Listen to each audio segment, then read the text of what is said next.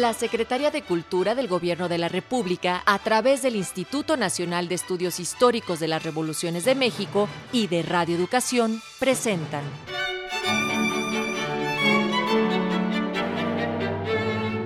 Los grandes discursos del Congreso Constituyente.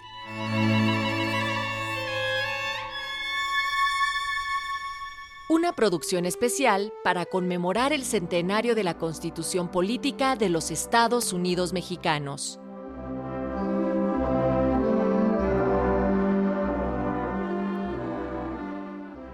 Un saludo cordial para todos los radioescuchas de las emisoras que se enlazan a nuestra señal de Radio Educación y desde luego para nuestro gentil auditorio de Radio Educación. Iniciamos el espacio dedicado a este programa conmemorativo Los grandes discursos del Congreso Constituyente y en esta ocasión escucharemos las palabras que pronunció el diputado Manuel Herrera y lo hizo referente al tema reformas al Poder Judicial. Pero para llegar a ustedes con mejor información, con más amplitud, pues vengo armado. Está conmigo el doctor Francisco Burgoa. Doctor, un saludo. Un saludo, maestro Mundo Cepeda, y nuevamente un placer estar aquí en Radio Educación. Pues, doctor, la palabra es suya. Sí, gracias. Aquí continúa el debate de esta propuesta que presenta Venustiano Carranza para fortalecer al Poder Judicial y en este caso le corresponde el discurso al diputado Manuel Herrera de Oaxaca, que también era abogado.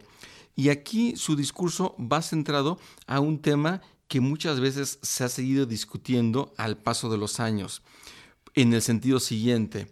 De los tres poderes tradicionales que nosotros conocemos, legislativo, ejecutivo y judicial, en el caso de los dos primeros, es decir, del legislativo, que se integra por un Congreso y a su vez por dos cámaras, una de diputados y otra de senadores, y el Poder Ejecutivo que se deposita en una sola persona, en el presidente, esos dos poderes se eligen sus integrantes a través del voto popular.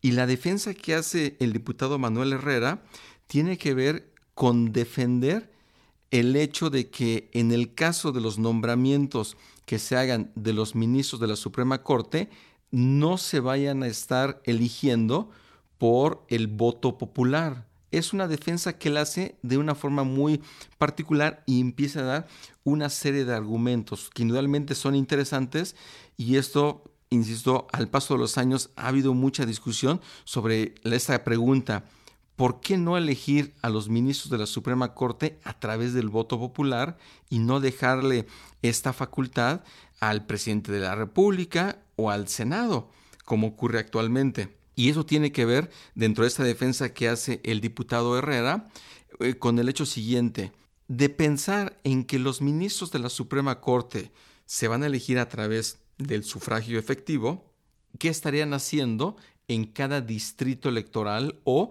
en cada estado al momento de que ellos estarían en una especie de campaña, porque finalmente tendría que ser una campaña política. Sí. Porque no podría hablar, no se podría hablar de una campaña jurídica.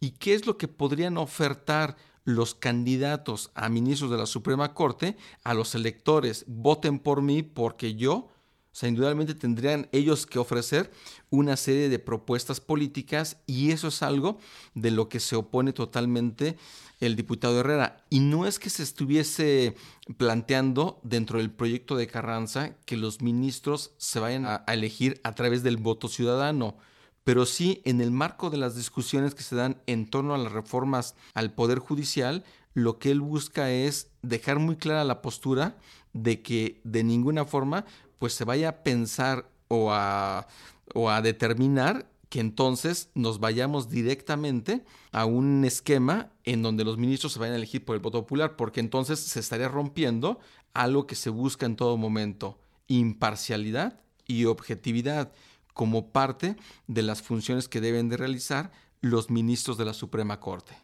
Doctor, entonces la propuesta de Carranza concretamente era que fueran designados por el Ejecutivo. No, por el Congreso de la Unión. de hecho, así es como queda aprobada en su redacción original la Constitución, que los ministros de la Suprema Corte van a ser electos por el Congreso de la Unión, este convertido en colegio electoral. Así es como quedó en su redacción original. Sabemos que al paso de estos 100 años de vigencia de la Constitución, pues el mecanismo para elegir a los ministros de la Suprema Corte ya no persigue el espíritu original. Pero el caso del diputado Manuel Herrera sí nos deja exactamente esta posibilidad. inclusive hay una parte del discurso en donde comenta que al momento de que se vaya a designar a un ministro, pues hay que asegurarse el funcionamiento del propio Poder Judicial recto, honrado, de la Administración de Justicia. Y entonces solamente así los diputados podrán hacer una verdadera labor en favor de la patria. De hecho, ha habido distintas reformas a la Constitución al paso de estos 100 años, de tal forma que el nombramiento de los ministros de la Suprema Corte es de 15 años, solamente 15 años. ¿Y si ha habido quien los cumpla?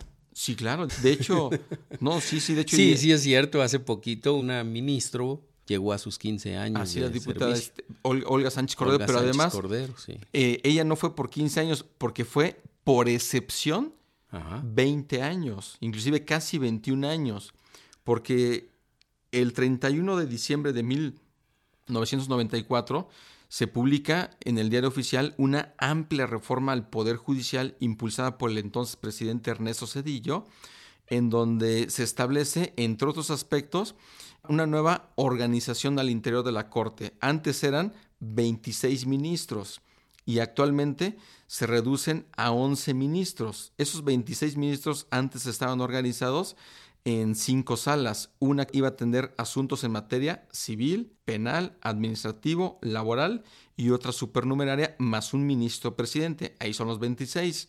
Entonces, con esta reforma se decide que solamente va a haber dos salas, una que conozca asuntos civiles y penales y otros administrativos y laborales, más el ministro presidente y en su designación original hubo, por excepción, dos ministros que fueron elegidos por 20 años, casi 21, que fue el caso de la ministra Olga Sánchez y del ministro Juan Silva Mesa. Bueno, doctor, y otra cosa, hay dos indicaciones curiosas. El número de años es para que no coincida con las elecciones de Congreso o bien las elecciones de Ejecutivo. Sí, sin duda, es así para pues no buscar que se politice el nombramiento de los ministros, aunque luego por la naturaleza misma de quien presenta la terna y de quien tiene que decidir, pues indudablemente está se politizado, quieran o no. Exactamente, se llega a politizar. Entonces, digo, es, es, difícil poder separar esta parte política la, del nombramiento de los ministros de la Suprema Corte. Y otra cosa que me llama la atención es que tienen que ser las salas de integrantes en número non cinco. Así es. Precisamente para lograr un equilibrio de opiniones, ¿verdad? Sí, totalmente, de que se pueda tener siempre la certeza de que se va a votar a favor o en contra por un mayor número de votos. Y no hay empate. No hay empate, exactamente, porque de hecho cuando ha habido alguna vacante de la Suprema Corte y particularmente en alguna de las salas, se ve ahí cómo luego se ha llegado a muchos empates en distintos asuntos. Entonces, por eso es importante siempre que en cualquier órgano de los poderes siempre estén todos los integrantes presentes. Bien, pues ahora le invito, doctora, que me acompañe a escuchar este discurso del diputado constituyente Manuel Herrera en torno a las reformas al Poder Judicial. Es un gusto poder escuchar aquí en Radio Educación este discurso.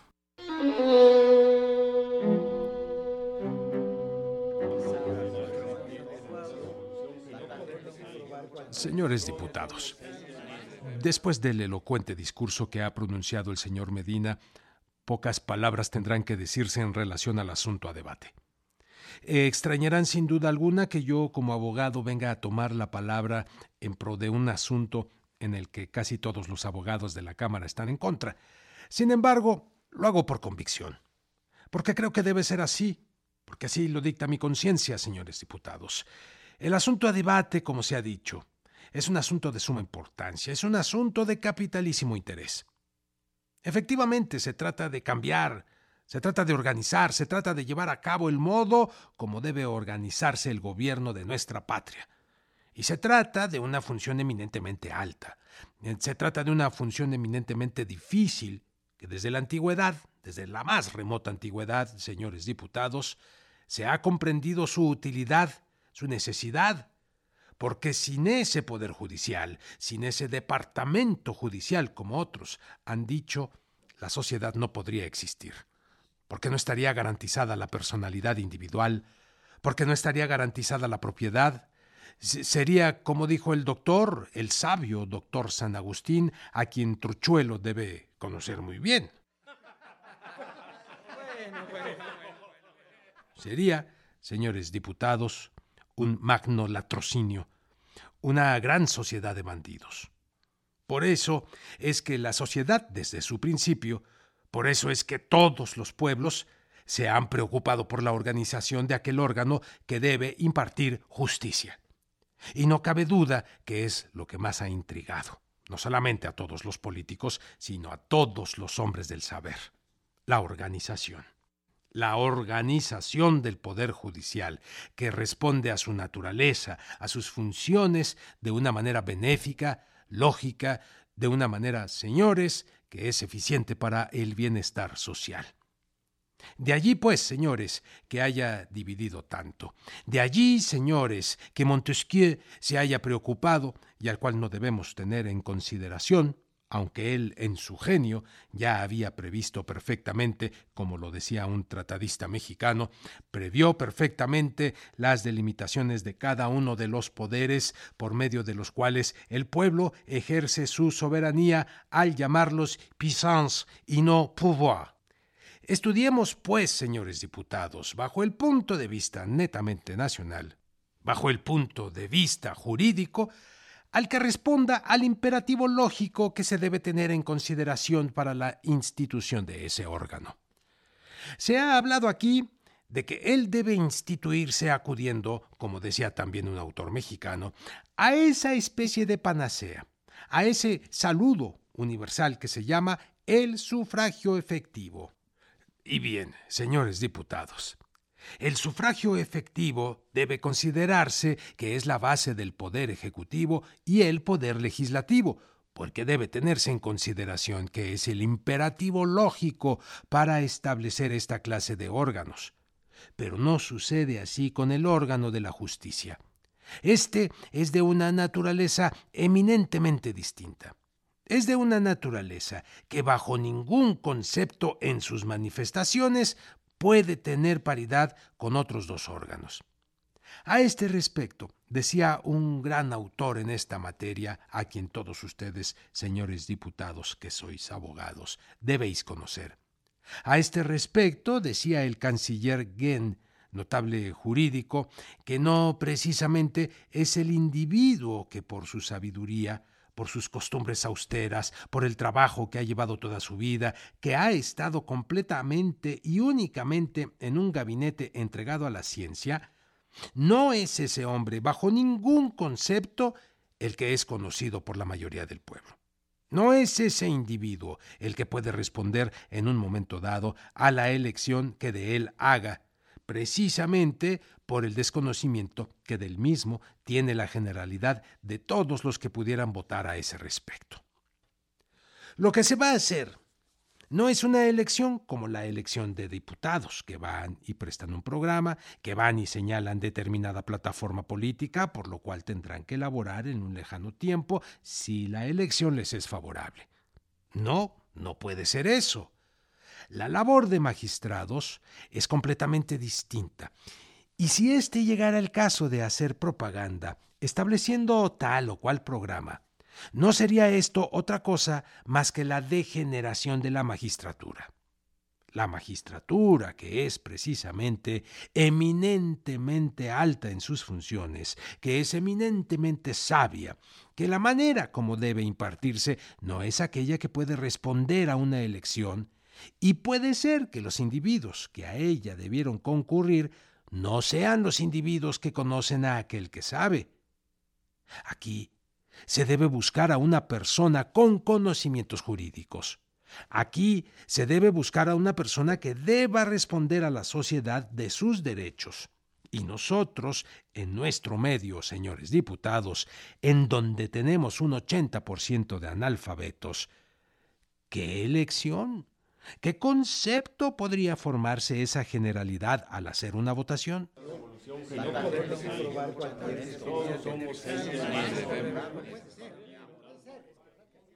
Eso es absurdo sencillamente. Eso no se puede considerar, no debe tomarse en cuenta. Ahora, por otra parte, se dice que se puede recurrir a las circunscripciones. Se puede dividir la República en determinado número de circunscripciones, de las cuales cada una de ellas puede votar por un magistrado. ¿Qué cosa sucede entonces? Recurrimos al mismo vicio, llegaríamos al mismo caso. ¿Qué cualidades necesitaría reunir un candidato para ir a hacer propaganda en aquella circunscripción?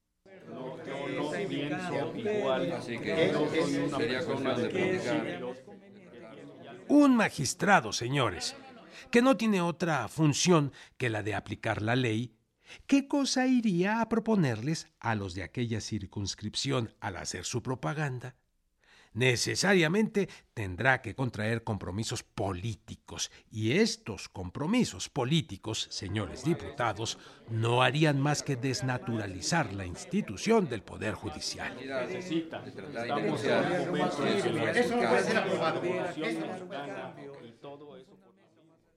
Por otra parte, y como un mismo tratadista lo indica, un tratadista a quien el señor diputado González tiene gran aversión, no sé por qué, porque como ha dicho el señor Medina, las ideas son para la humanidad, las ideas no existen únicamente en el individuo, porque el individuo muere, pero las ideas viven, y lo que de bueno hay en ellas perdura indefinidamente.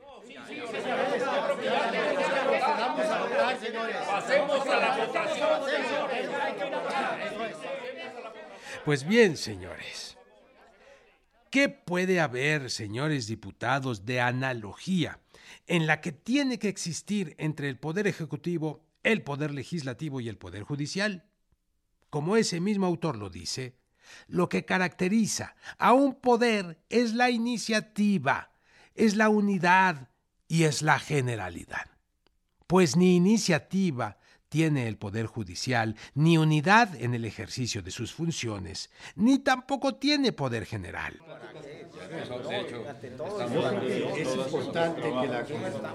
Entonces, señores diputados, ¿por qué vamos a persistir en querer elegir popularmente a la institución judicial?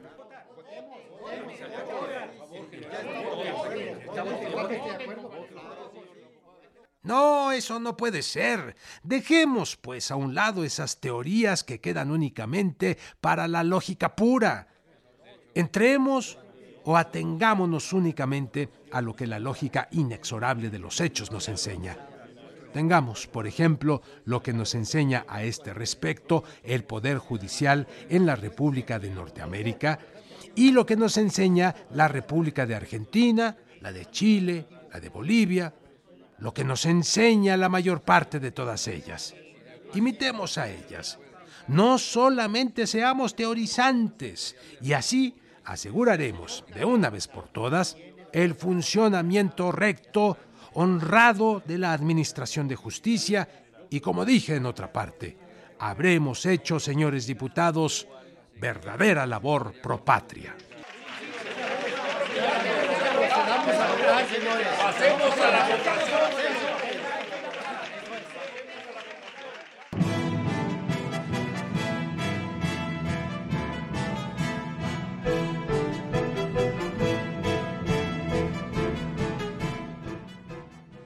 Como de costumbre lo hacemos en la dinámica del desarrollo de este programa, después de escuchar las palabras que pronunciaran los diputados constituyentes, siempre tenemos una nota en torno a sus hechos biográficos. ¿La escuchamos, doctor? Por supuesto.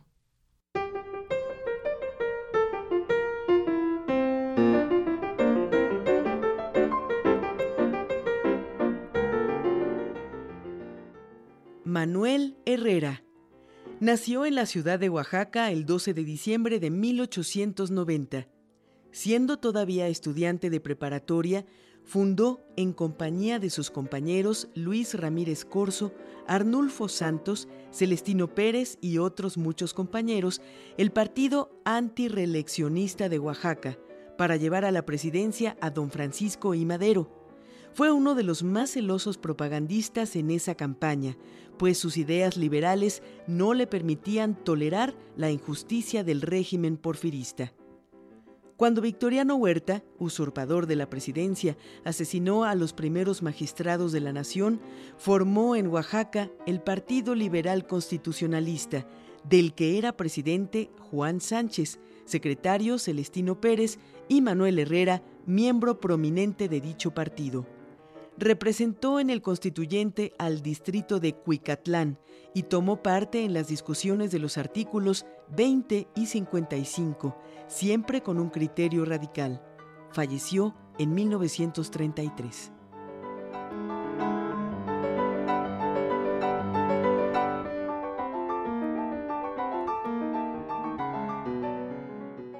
Doctor, Muchísimas gracias por su asistencia. ¿Alguna cosa que quisiera usted agregar? No, pues el agradecido soy yo y también desde el INER, con quien estamos colaborando en esta serie radiofónica.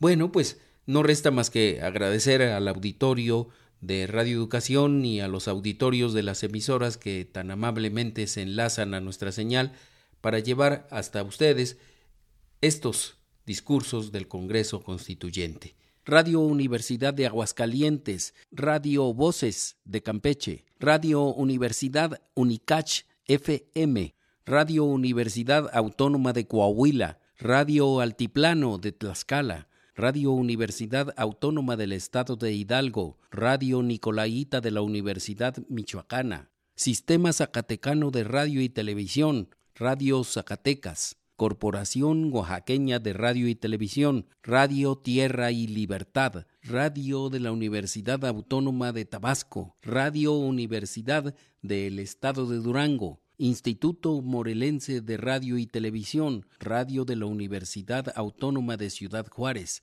Radio de la Universidad Autónoma de Baja California, Instituto Colimense de Radio y Televisión, Sistema Michoacano de Radio y Televisión, Radio Universidad Autónoma de Nayarit, Radio Frecuencia de la Ciudad de México, Sistema de Radio y Televisión Mexiquense, Radio Universidad de Guanajuato, Radio Universidad Veracruzana, Radio Querétaro y Radio Querétaro Jalpan, Radio Anáhuac Mayab, Instituto Latinoamericano de la Comunicación, Radio Fresno en California, Estados Unidos, con 62 emisoras enlazadas.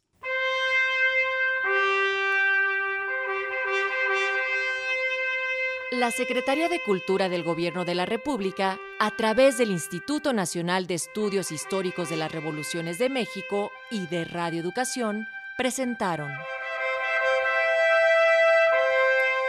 Los grandes discursos del Congreso Constituyente. Una producción especial para conmemorar el centenario de la Constitución Política de los Estados Unidos Mexicanos. En esta emisión contamos con los comentarios del doctor Francisco Burgoa Perea, lectura del discurso a cargo de Sergio Bustos, en los controles técnicos Antonio Fernández y en sus prácticas profesionales Evelyn Ibáñez. Coordinación con el INERM, Heriberto Acuña. Asistente de producción, Estrella Coral. En la conducción y realización, Edmundo Cepeda.